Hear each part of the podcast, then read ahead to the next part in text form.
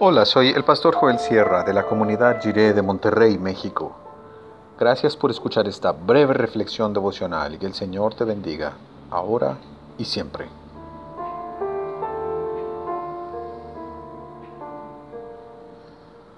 Filantropía indirecta. Dice Mateo 25, del 37 al 40 en la versión La Palabra. Entonces los justos le contestarán, Señor, ¿cuándo te vimos hambriento o sediento y te dimos de comer y beber? ¿Cuándo llegaste como un extraño y te recibimos en nuestras casas? ¿Cuándo te vimos sin ropa y te la dimos? ¿Cuándo estuviste enfermo o en la cárcel y fuimos a verte? Y el rey les dirá, les aseguro que todo lo que hayan hecho en favor del más pequeño de mis hermanos, a mí me lo han hecho.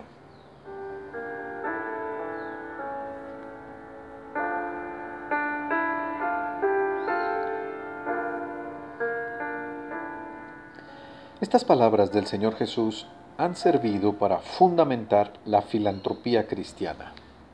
A lo largo de su historia, con todo y los grandes errores que se han cometido, el cristianismo ha promovido mejores condiciones de vida para el ser humano.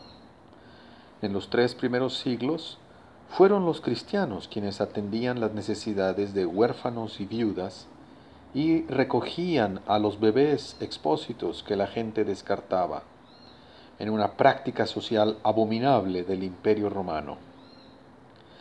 En las sociedades influidas por el cristianismo es donde surgió la educación pública y los primeros hospitales. El tiempo nos faltaría para poder hacer un repaso de todas las contribuciones que el cristianismo ha hecho para mejorar las condiciones de vida del ser humano.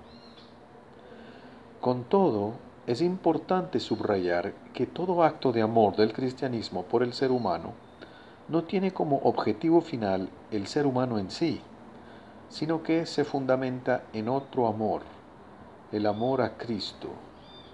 Es decir, es una filantropía indirecta. Amamos a Dios, amamos al Señor Jesús y como consecuencia de ello amamos al ser humano.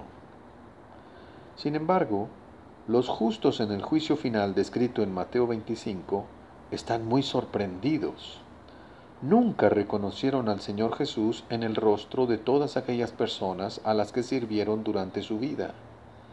Nunca se dieron cuenta que el bien que hacían lo estaban haciendo a Cristo, como dice el Señor.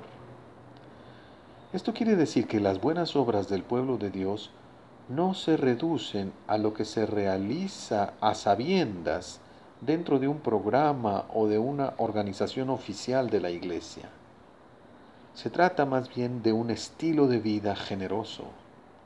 Es que los justos ni siquiera se dieron cuenta del bien que hacían. Como dice Mateo 6.3, cuando socorras a un necesitado, hazlo de modo que ni siquiera tu mano derecha sepa lo que hace tu izquierda. La bondad no es para ser publicada en las redes sociales ni en los periódicos es algo que se hace sin intención, ni siquiera con la intención de hacerlo para Cristo. Así se explica la sorpresa de los justos en este pasaje. Es que el bien que hicieron lo hicieron sin intención. No lo hicieron para aparecer buenos en las fotos de las publicaciones, ni lo hicieron pensando que Cristo estaba de alguna manera escondido detrás del rostro de cada necesitado lo hicieron sin pensar en otro objetivo. Simplemente lo hicieron como resultado del amor de Dios en su vida. El árbol se conoce por el fruto que da.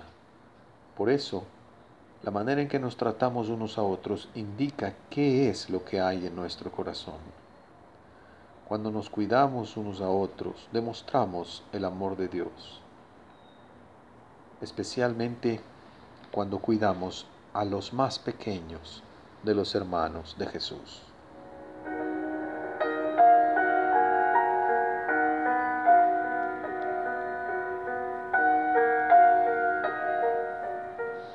Oremos.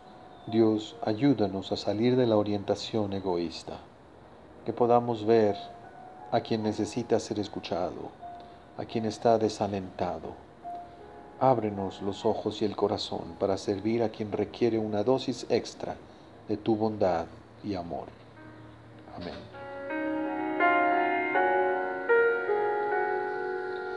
El gran amor de Dios nos vivifica para poder obedecer su palabra de vida y salud.